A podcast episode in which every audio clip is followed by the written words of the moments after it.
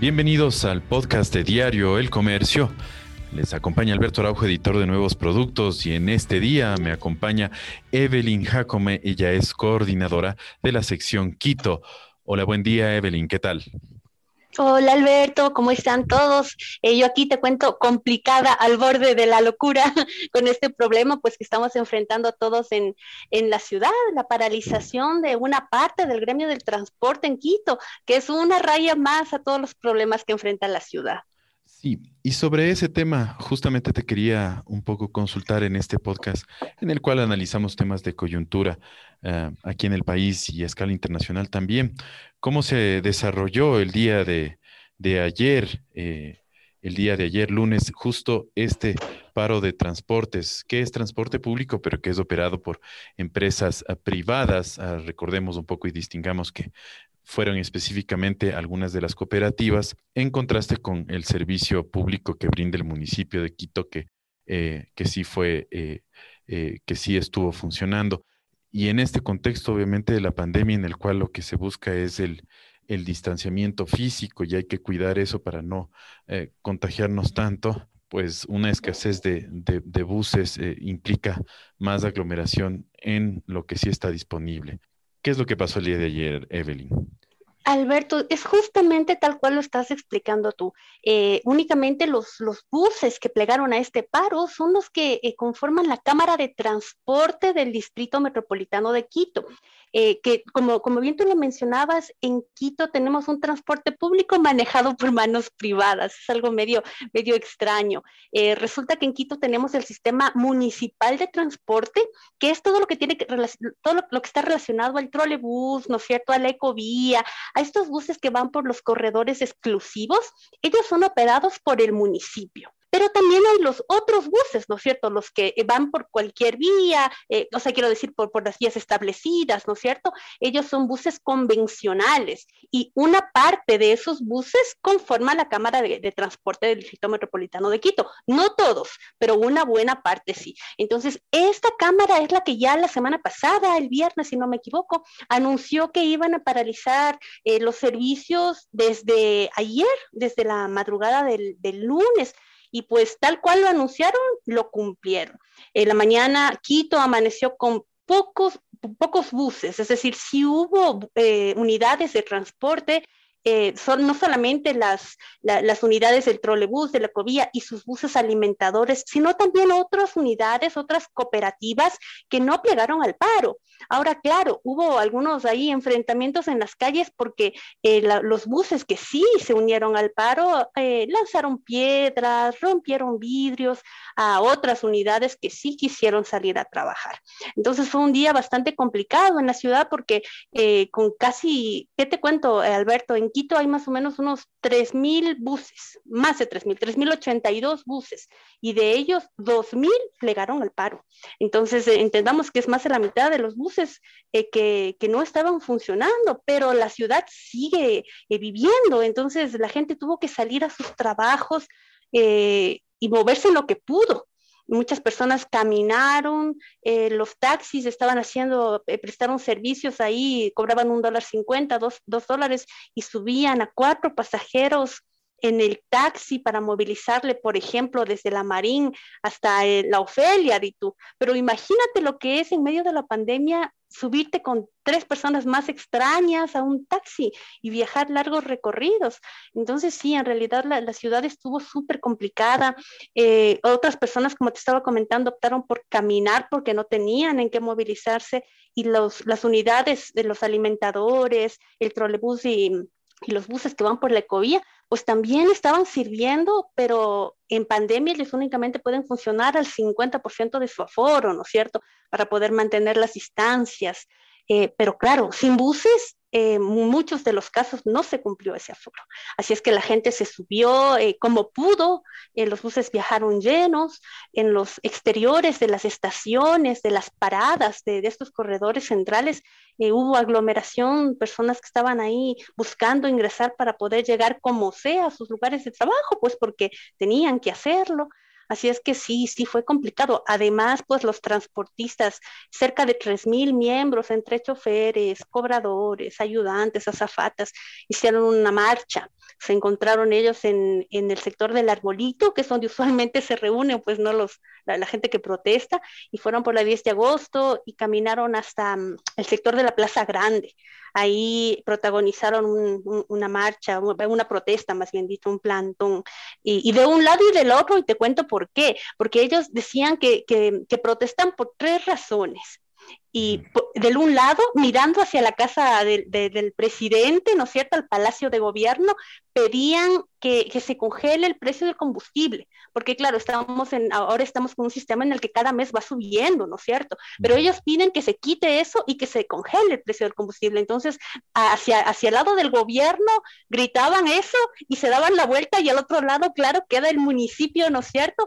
Y en cambio el municipio tenían dos pedidos.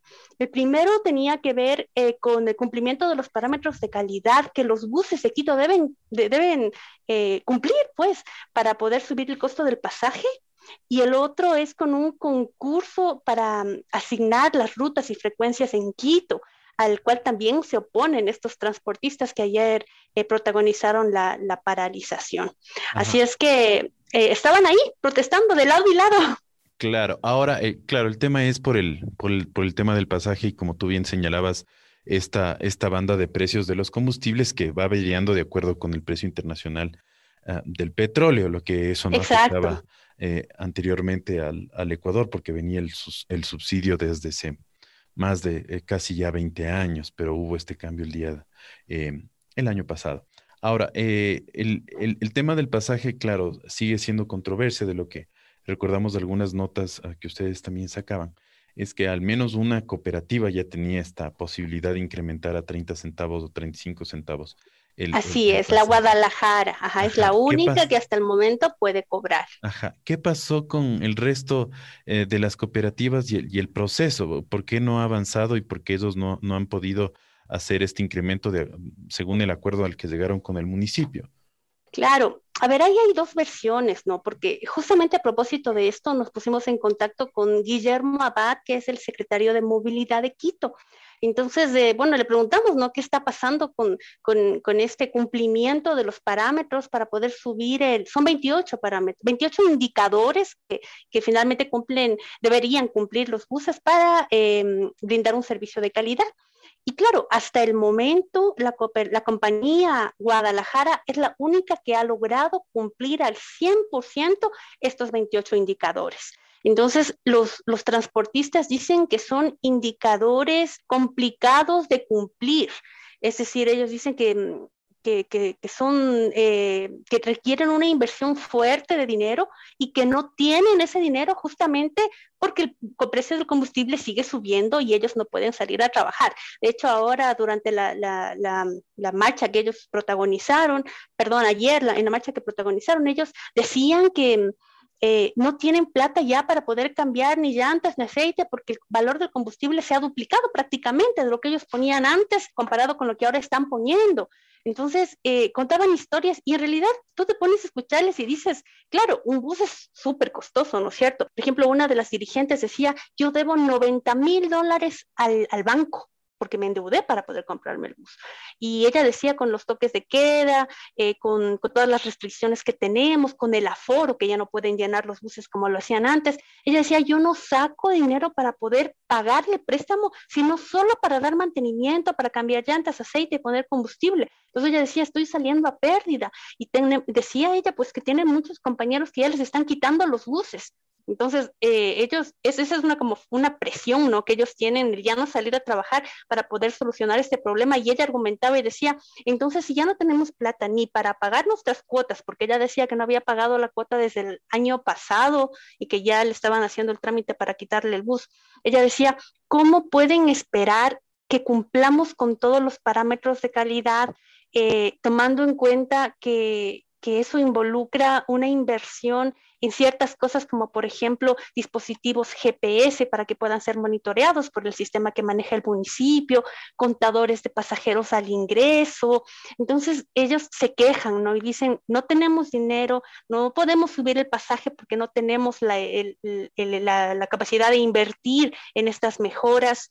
Eh, y encima más eh, van luego a venir a hacer el concurso este de rutas y frecuencias y como estamos en estas condiciones va a venir cualquier empresa de cualquier país y va a ofrecer un mejor servicio que nosotros y nos van a quitar nuestro trabajo. Entonces por ahí va más o menos la protesta que ellos tienen. Y claro, como bien decías tú, eh, no son indicadores fáciles de cumplir porque lamentablemente en Quito el sistema de transporte tiene muchísimas deficiencias. No es únicamente el tema relacionado con que el conductor no respeta el ir por la derecha, que rebasa donde no debe, que viaja con las puertas abiertas, que tiene el bus sucio. Ojo, no estoy generalizando, no todos lo hacen, pero sí una buena, un buen número de los buses. Entonces, no es únicamente ese el problema que ellos tienen, sino que el problema es que de fondo el sistema de transporte tiene una muy mala organización en Quito, porque aquí cada dueño eh, del bus es transportista, es su propio jefe. Entonces yo voy, me, me, uno, ¿no es cierto?, a, un grupo, a una, eh, a una cooperativa, por ejemplo, y yo cojo lo que mi bus me genere. Entonces es como tener una tienda. Tú lo que vendes es tuyo, así mismo es el bus. Entonces, lo que se busca ahora en esta administración es cambiar ese sistema y, que, los que los dueños de los buses, que ahora son, pasen su bus a nombre de una compañía para que sea la compañía la que organice y la que regule. Y eso es súper complicado. Entonces, ese de hecho es uno de los pasos que más se demoran las compañías en poder cumplir. Y claro, si no cumplen, no van a poder subir el pasaje. Entonces, ese es otro de los requisitos.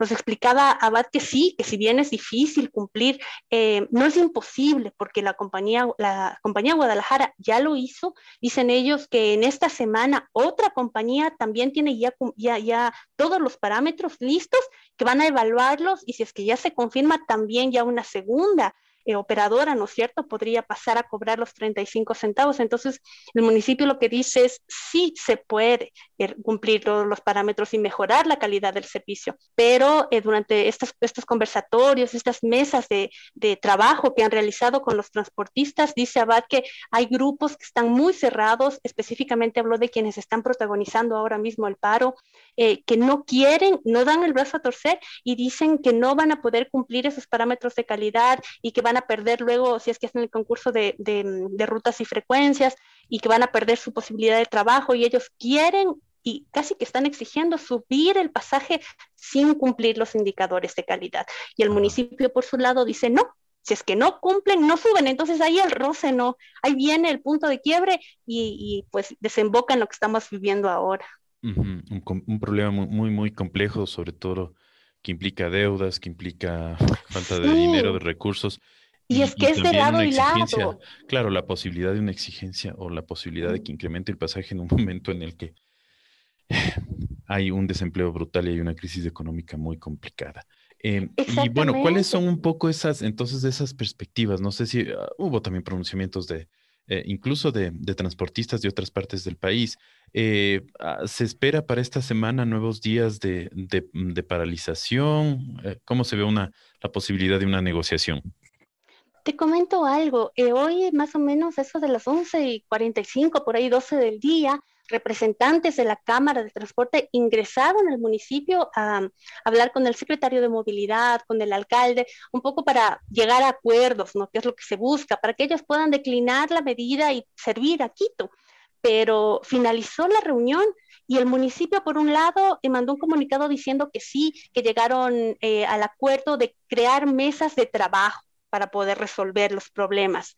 Pero por el otro salieron los transportistas diciendo que no llegaron absolutamente a ningún acuerdo y que la medida se, nuevamente se va a, a, a tomar mm, van a seguir indefinidamente con la paralización de los servicios por las razones que te comentaba, que no tienen dinero para poder poner en operación a sus buses. Entonces, eh, pese a que de lo que el municipio da a entender, sí van a hacer, van a conformar estas mesas de trabajo, la medida no, no, no dio su brazo a torcer y, continuamos con, con, paralización, al menos así es como lo anunciaron.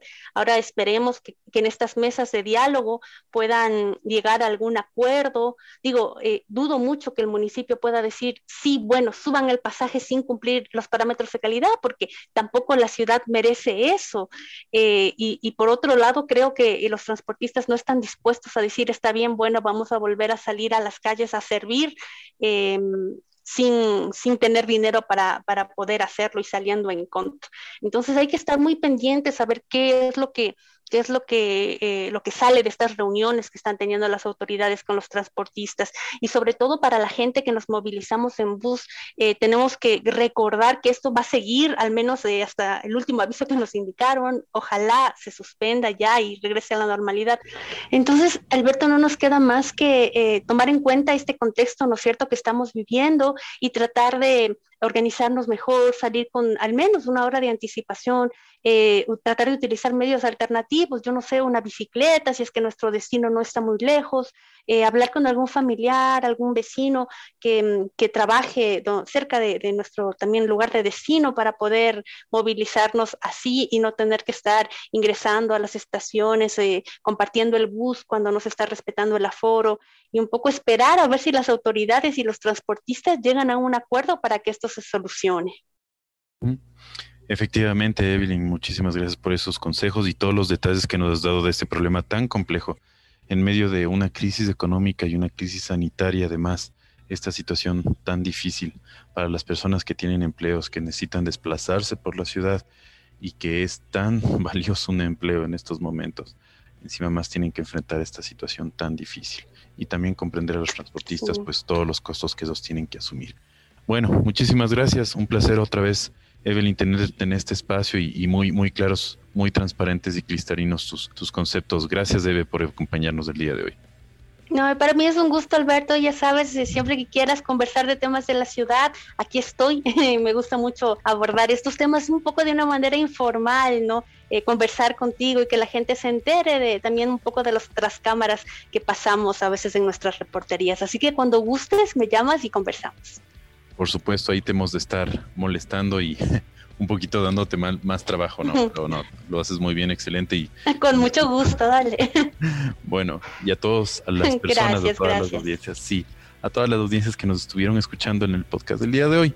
Muy buen día, les acompañó Evelyn Jacome, ella es coordinadora de eh, la sección Quito del Comercio y Alberto Araujo, editor de nuevos productos.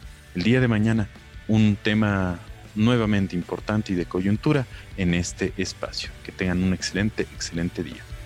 Hasta luego, muy, muy buen día.